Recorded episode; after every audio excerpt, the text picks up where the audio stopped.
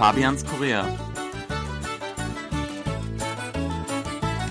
Herzlich willkommen, liebe Hörer. Es begrüßen Sie wie immer aus dem Studio in Jor-Ido Fabian Kretschmer und Sebastian Ratz. Hallo, liebe Wer Natur mag und gerne Fisch isst, für den eignet sich Angeln als perfektes Hobby. In Korea erfreut sich das Fischen jedenfalls ziemlicher Beliebtheit. Warum das so ist, darüber wollen wir heute reden.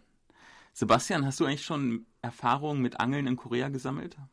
Habe ich leider nicht. Also mein Schwiegervater, der war ein passionierter Angler. Der hat auch äh, seinen Urlaub gerne am See verbracht mit Camping und allem drum und dran. Aber leider ist es nicht dazu gekommen, dass er mich mal mitnehmen konnte. Hätte ich gerne mal gemacht, aber die Zeit haben wir nicht gefunden. Also bislang leider null Erfahrung mit dem Angeln in Korea.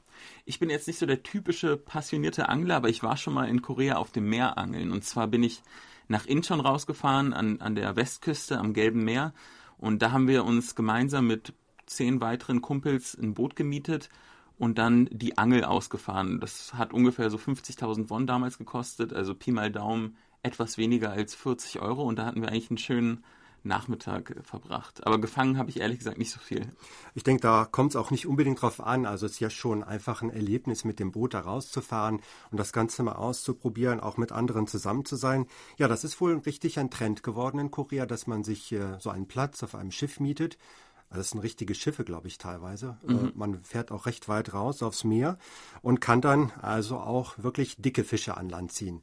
Ja, ich meine, Korea ist eine Halbinsel, da, da, macht es Sinn. Man hat äh, natürlich immer das Meer um sich herum. Es gibt auch viele Anglerseen und auch im Stadtbild von Seoul gibt es viele Anglershops. Das fällt auf jeden Fall auf. Das ist schon präsent. Ja, zum Beispiel auch gibt es einen Angelkanal. Wenn ich mal so durchsteppe bei mir zu Hause, da gibt es auch ein oder zwei vielleicht Angelkanäle rund ums Angeln. Also das zeigt ja auch, wie groß das Interesse an diesem Hobby ist. Ja, auch wann immer ich am Hahnfluss entlang spaziere, sieht man auch hin und wieder Angler. Das sind meistens ja pensionierte Herren, die da den Tag über verbringen ich weiß nicht, das Wasser ist jetzt im Hahnfluss nicht äh, extrem sauber. Da hätten manche wahrscheinlich Berührungsängste, die Fische zu essen. Ich glaube, für mich wäre das okay. Ich weiß auch gar nicht, ob sie die dann unbedingt essen. Vielleicht kommt es einfach nur denen darauf an, zu angeln, den Spaß zu haben und nachher schmeißen sie die Fische wieder zurück in den Fluss. Könnte auch sein. Also ich mache manchmal eine lustige Beobachtung. Äh, wenn ich zur Arbeit gehe, komme ich auch an einem Nebenarm des Hahnflusses vorbei und äh, da sitzt häufig auch ein Rentner oder mehrere sitzen da an einer wirklich nicht ganz so schönen Stelle, aber mhm. ihnen scheint es zu gefallen und sie sitzen also direkt neben dem Verbotsschild, auf dem steht Angeln verboten. Das finde ich immer ganz nett. es wird halt nicht ganz so streng gehandhabt, aber ich denke, man kann sich da schon auch äh, was dazu verdienen, gerade auch jetzt, wenn man pensioniert ist und vielleicht die Rente nicht so üppig ist und dann in seinem Bekanntenkreis äh, Fische weiterverkauft, die dann ja mehr oder weniger frisch sind. Ja, ich denke, da kann man schon einiges verdienen und insbesondere, wenn man, wie wir das gerade angesprochen haben, richtig aufs Meer hinausfährt, mhm. da kann man auch teure Fische dann äh, fangen mhm. und die werden auch weiterverkauft und mit diesem Erlös kann man dann ja auch wieder diesen Platz oder die, die Miete, die man dann gezahlt hat für das Schiff, wieder reinholen und das wird auch gemacht. Ich glaube, man verkauft das dann teilweise auch unter der Hand im Internet, äh, knüpft man Kontakte und verkauft den Fisch dann natürlich deutlich billiger, als er auf dem Markt wäre. Das lohnt sich dann für alle. Ein Unterschied zu Deutschland ist, dass man eigentlich in Korea keine äh, Anglerlizenz braucht. Man kann sich dort, wo es äh, zumindest erlaubt ist, einfach hinsetzen und angeln. Da braucht man dann äh, nicht vorher sich einen Ausweis äh, machen zu lassen. Das ist auf jeden Fall dann viel lockerer.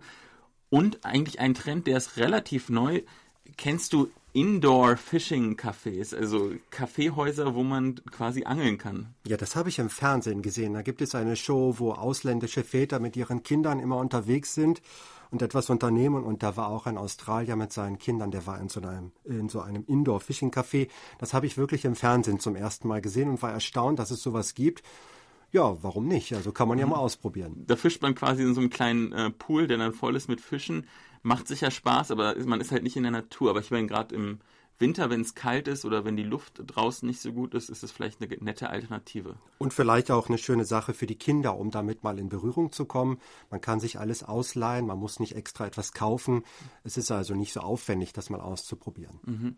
Und wenn es kalt ist, kann man übrigens auch rausgehen. Es gibt äh, auch Eisfishing in Hwacheon, das ist gar nicht so weit weg von Seoul, ein ganz berühmtes Eisfishing-Fest.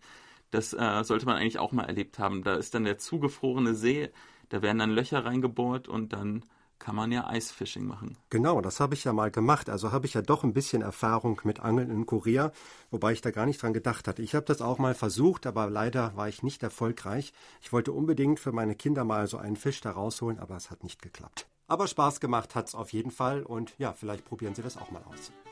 Auf Wiederhören, liebe Hörer. Tschüss.